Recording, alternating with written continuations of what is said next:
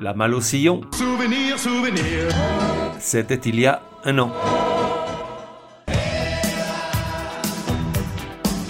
La voix des sillons numéro 1. Genre pop. Époque de 76 à 83. De 1 à 10, probabilité que tu connaisses, 2 pour le nom du groupe, 6 pour la chanson finale.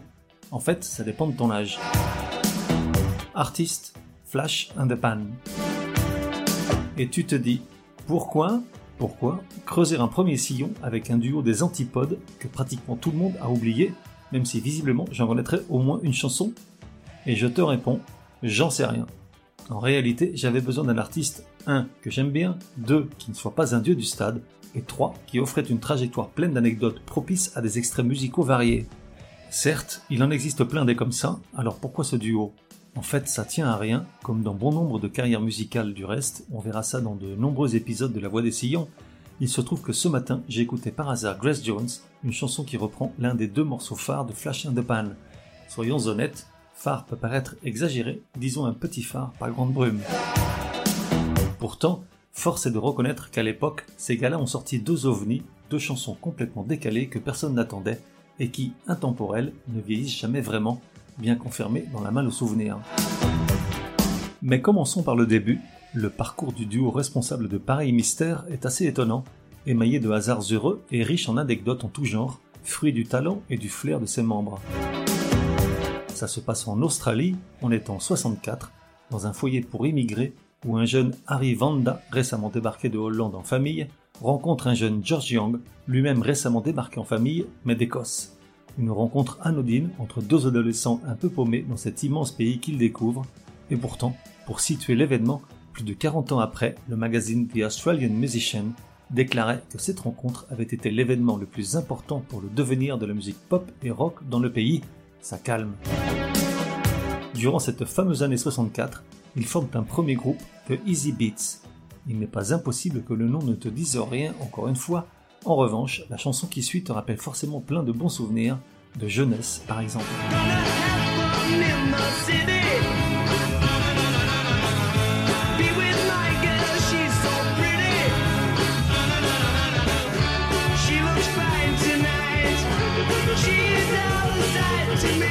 Le titre connaît un énorme succès en Australie et dans le reste du monde, suffisamment pour rivaliser dans les charts avec la meilleure pop anglaise. Depuis, il a été repris par pléthore de groupes et chanteurs, parmi lesquels David Bowie et InXS. Malheureusement, l'inspiration et les bonnes trouvailles ne suivent pas, et après quelques années de fêtes avec des kangourous bambochards, le groupe commence à décliner, une période pendant laquelle le duo de début continue de composer de nombreuses chansons qui, soit n'ont jamais été publiées, soit l'ont été dans la plus grande discrétion. Dans le tas, celle-ci, appelée Saint Louis, et qui sent ACDC à plein nez 5 ans avant. Écoute bien parce que ça a son importance pour la suite.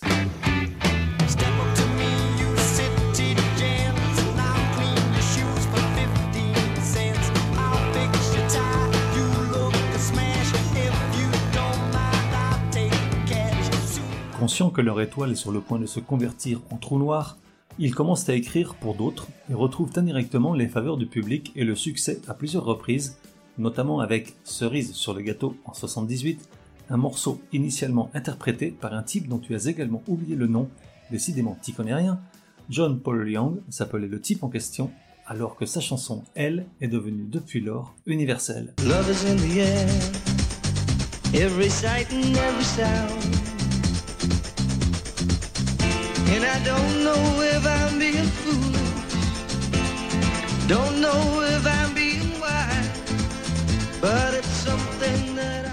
Au milieu des années 70, il crée une société de production musicale qui très vite devient la plus importante du pays. Par elle transite pratiquement tout ce que l'Australie a à offrir en termes de groupes et de chanteurs. Une situation assurément privilégiée et qui leur assure d'être sur toutes les bonnes affaires avant tout le monde. Ce qui devait arriver arriva, le vrai coup de génie se produit lorsque George Young place deux de ses petits frères, la fratrie en comptait 8, dans un groupe de rock tout juste naissant et qui s'apprête à brailler dans toutes les enceintes de la planète. Les deux gamins en question s'appellent Angus et Malcolm Young. Quant au groupe, il sera connu plus tard par ses quatre lettres électriques ACDC. Alors, autant que tu le saches, je suis pas fan du tout, c'est une litote. Ni du hard ni du métal, pour tout dire, je fais pas la différence entre les deux. Et puis je déteste leur voix de fausset, leur tignas filas et ces riffs de guitare d'adolescents boutonneux. Donc profite, c'est peut-être la dernière fois que tu en écouteras dans la voix des sillons. Car si malgré tout je dois sauver un morceau d'ACDC, que ce soit The Jack et son incomparable ton martial, The Jack, mot d'argot local pour gonorrhée, une chanson dans laquelle ils s'en prennent avec une certaine ironie aux groupies du premier rang après qu'elles ont hardiment refilé la chaude pisse à tous les membres du groupe.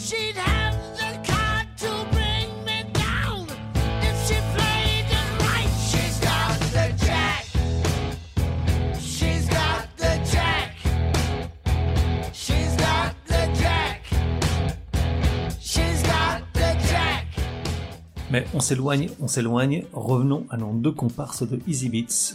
Parallèlement au début d'ACDC, pour lesquels George Young assure la basse aux côtés de ses petits frères sur leur premier disque High Voltage, il se lance vers de nouveaux horizons sonores en formant le groupe Flash and the Pan. Deux ans après, en 78, ils sortent un premier titre, Walking in the Rain, le fameux morceau que Grace Jones reprendra un peu plus tard. La chanson, qui prend tout le monde au dépourvu, est accompagnée d'une vidéo qui n'a pas pris une seule ride depuis lors, et ça, c'est quand même une sacrée performance compte tenu des horreurs que ces années-là ont produites. out the race. Doing what I'm doing. Feeling out of place. Walking, walking in the rain.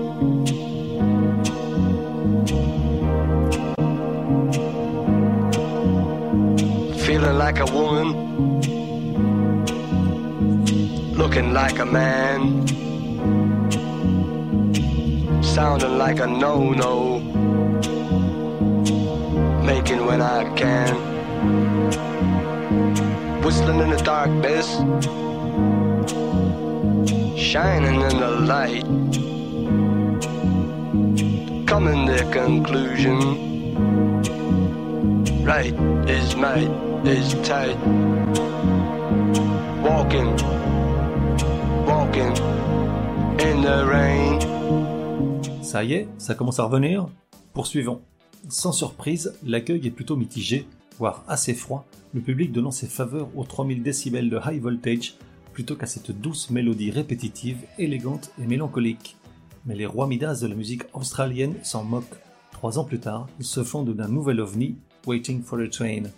Pareillement ignoré dans leur pays, décidément ces gens-là ne comprennent rien, la chanson rencontre en revanche un joli succès d'estime en Europe, bien qu'essentiellement dans les clubs. Coup de bol, j'avais pile l'âge pour qu'on me laisse rentrer, le souvenir de l'OVNI ne m'a plus jamais quitté. Walking in the Rain et Waiting for a Train, deux morceaux aux titres assez semblables et qui ne ressemblent à rien, aux étranges atmosphères, tout en retenue, une voix lointaine comme enregistrée par téléphone, composée en marge de toute mode, contrainte ou obligation commerciale, mais qu'on écoutera encore dans mille ans en croyant qu'elles viennent de sortir. Et toi, dans mille ans, tu te souviendras encore pas du nom du duo.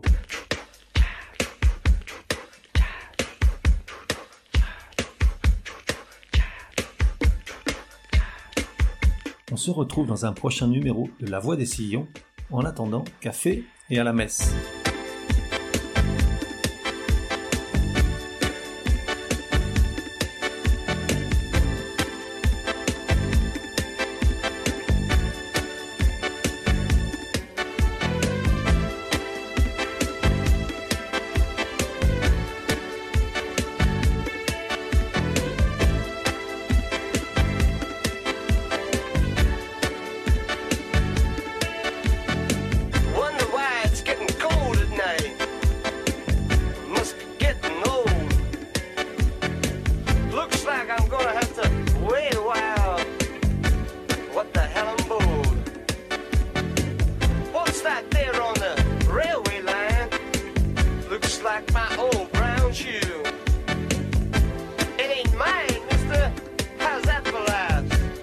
even have you.